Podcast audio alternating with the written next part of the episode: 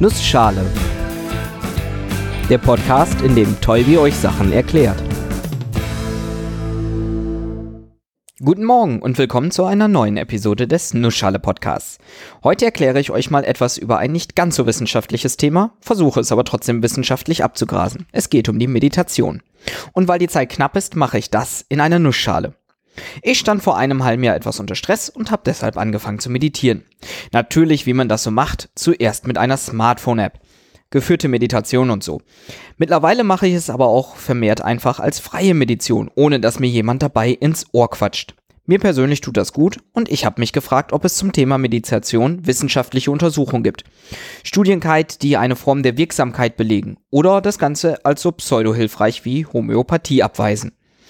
Und die Recherche danach war recht interessant und zeigt einige Facetten der Publikation wissenschaftlicher Arbeiten auf. Und das möchte ich euch heute vorstellen. Aber bevor ich dazu komme, möchte ich erstmal ein wenig darüber reden, was sich eigentlich hinter Meditation verbirgt und wie sie in unterschiedlichen Kulturkreisen und Religionen praktiziert wird und was man sich davon verspricht.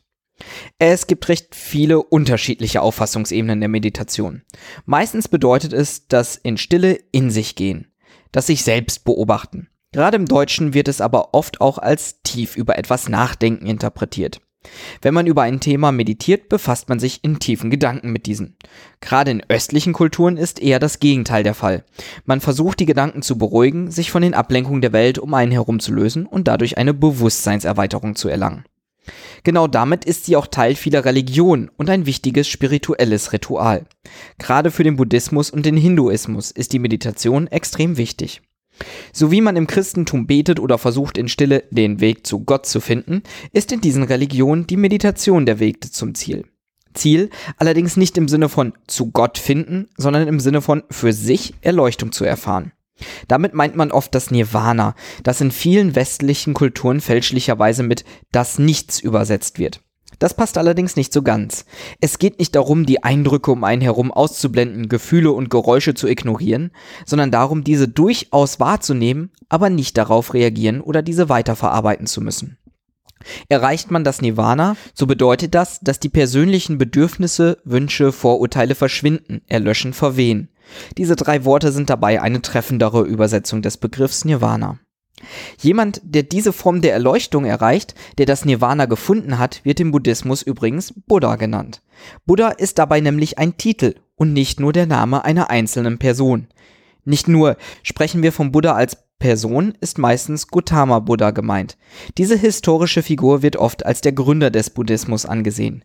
Ähnlich wie beim Christentum ist das nicht komplett historisch belegbar. Man weiß, dass ein Mensch mit diesem Namen gelebt hat, dass er einen Mönchsorden gegründet hat und in seiner Zeit, in der allerdings auch viele andere Philosophen ähnlicher Denkweise lebten, die Wurzeln des heutigen Buddhismus gelegt wurden. Diese bilden einen Mittelweg zwischen der sensorischen Überlastung und dem kompletten Verzicht, erreichbar vor allem durch die Praxis der Meditation.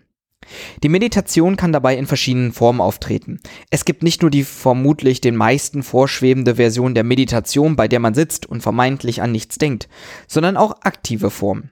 Ich gebe einfach mal ein paar Beispiele für unterschiedlicher solcher Meditationformen.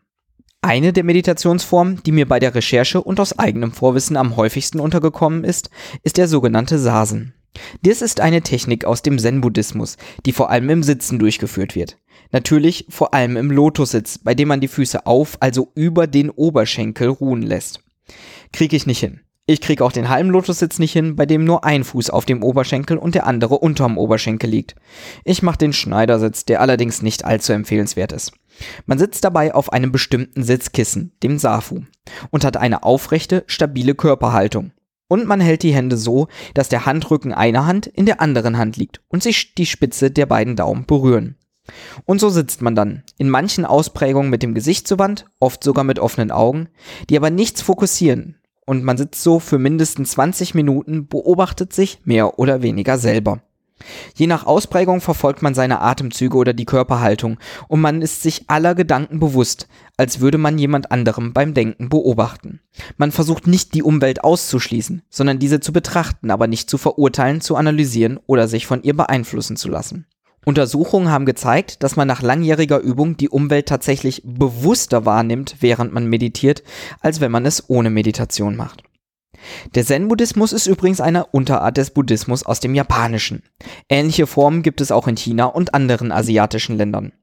Die Meditation ist eine Übung darin, die Flut der Gedanken zur Ruhe kommen zu lassen, um in aller Stille sich selbst zu erleben. Neben dem Sasen gibt es noch andere Formen der Meditation, die einem dabei helfen. Zum Beispiel das Kinhin, die Meditation während des Gehens. Man versucht dabei achtsam und bewusst zu laufen. Mit mehreren passiert das dann oft im Gänsemarsch und das Entscheidende ist, dass man aufmerksam geht, auf die Fußsohlen und jeden einzelnen Schritt achtet und sich nicht ablenken lässt. Klingt relativ banal, ist aber gar nicht so einfach und wenn man es nicht gewohnt ist, sogar anstrengend. Und generell kann fast jede Arbeit in meditativer Achtsamkeit ausgeführt werden. Natürlich eignen sich bestimmte Tätigkeiten mehr dafür. Gerade die japanische Kultur bietet da einige kunstvolle Aktivitäten, zum Beispiel das Anrichten von Blumen oder das Arrangieren und Pflegen eines Zen-Gartens. Diese Methoden zur Verstärkung der Aufmerksamkeit, der Achtsamkeit, auf Englisch Mindfulness, sind in der heutigen Welt immer populärer. Das liegt unter anderem daran, dass wir kaum noch etwas machen, ohne parallel etwas anderes zu machen. Beim Essen haben wir unser Handy in der Hand oder lesen ein Buch oder schauen fern. Kaum noch konzentriert man sich wirklich auf das, was man gerade macht. Aber neben diesen Methoden für die Achtsamkeit gibt es auch Übungen, die einen konzentrierten Fokus voraussetzen. Man kann sich da zum Beispiel auf den Atem, auf ein Objekt oder auch auf einen Text, wie zum Beispiel ein Gebet, fokussieren. Und auch Yoga ist eine Form der Meditation. Und noch körperbetonter sind bestimmte Kampfkunstarten, deren Ausübung stark mit meditativen Praktiken zusammenhängt. Nun, ich habe euch versprochen, noch etwas auf die wissenschaftlichen Erkenntnisse zur Meditation einzugehen. Ich habe ein wenig danach gesucht, recherchiert und bin auf etliche gestoßen, die die positiven Auswirkungen von Meditation untersucht haben. Gerade Mindfulness-Übungen, also oben erwähnte Übungen zur Achtsamkeit, zum Beispiel durch Fokussierung auf den eigenen Atem etc., sollen Stress reduzieren, glücklicher machen, ein toleranter und offener werden lassen, länger leben lassen und so weiter. Zu nahezu jedem positiven Attribut findet sich eine Veröffentlichung. Leider steht meistens im letzten Absatz unter der Überschrift Conflicts of Interest, dass die Autoren des Papers zu der Zeit bei einer Firma oder Organisation eingestellt waren, die geführte Meditation auf die ein oder andere Art und Weise als Service anbietet, zum Beispiel als App oder für Unternehmen. Das hängt damit zusammen, dass viele der beschriebenen Praktiken oder Apps, die diese anbieten, immer populärer werden. Viele der Studien sind aber auch qualitativ eher mäßig. Nichtsdestotrotz gibt es etliche Meta-Analysen, also Analysen, die sich viele verschiedene Untersuchungen anschauen und diese in ihrer Gesamtheit nochmal auswerten. Dabei stellt sich raus, dass Meditation einen Effekt zu haben scheint, der sich positiv auf die Psyche auswirkt. Zum Teil reichen schon wenige Meditations- oder Achtsamkeitsübungen, um leichte Verbesserung zu erzielen. Dennoch fehlt hier einiges an genauer Forschung und rigoroser Auswertung. Im Bereich der Psychologie dafür gibt es einige Untersuchungen, die auf der Meditation basierende Therapieformen untersucht haben. Zum Beispiel zur Behandlung von Depressionen sind diese viel untersucht und werden als effektive Therapie eingesetzt. Nicht unbedingt besser als Medikamente oder andere Therapien, aber auch nicht nutzlos. Und auch wenn für die Auswirkungen von Meditationspraktiken unter Normalsterblichen noch viele Untersuchungen fehlen, es gibt Erkenntnisse über die Auswirkungen von Meditation bei Meditationsmeistern. Durch Messung von Hirnwellen konnten signifikante Veränderungen nachgewiesen werden, die viele Effekte von intensiv ausgeübter Meditation bestätigen. Aber ich glaube, da werde ich eh niemals hinkommen. Mir reicht es schon, einfach jeden Tag ein paar Minuten für mich zu haben, um meine alltäglichen Aktivitäten aufmerksamer durchzuführen. Zum Beispiel das Schreiben einer Podcast-Episode über Meditation. Diese Episode zu schreiben war für mich etwas komisch, weil es doch zum Teil weniger auf wissenschaftlichen Praktiken beruht, aber ich fand es auch interessant, gerade ein solches Thema mal auf Wissenschaftlichkeit zu untersuchen und ihren kulturellen Hintergrund zu beschreiben. Diese Episode war dabei ein Wunsch von Lakshmi. Wenn ihr ein Wunschthema habt, schreibt mir doch über die Webseite oder irgendwo sonst und ich schau mal, was sich machen lässt. Ich kann leider nicht zu jedem Thema etwas sagen, aber ich versuche doch, wenn es sich machen lässt, eine Episode dazu zu schreiben. Bis nächste Woche.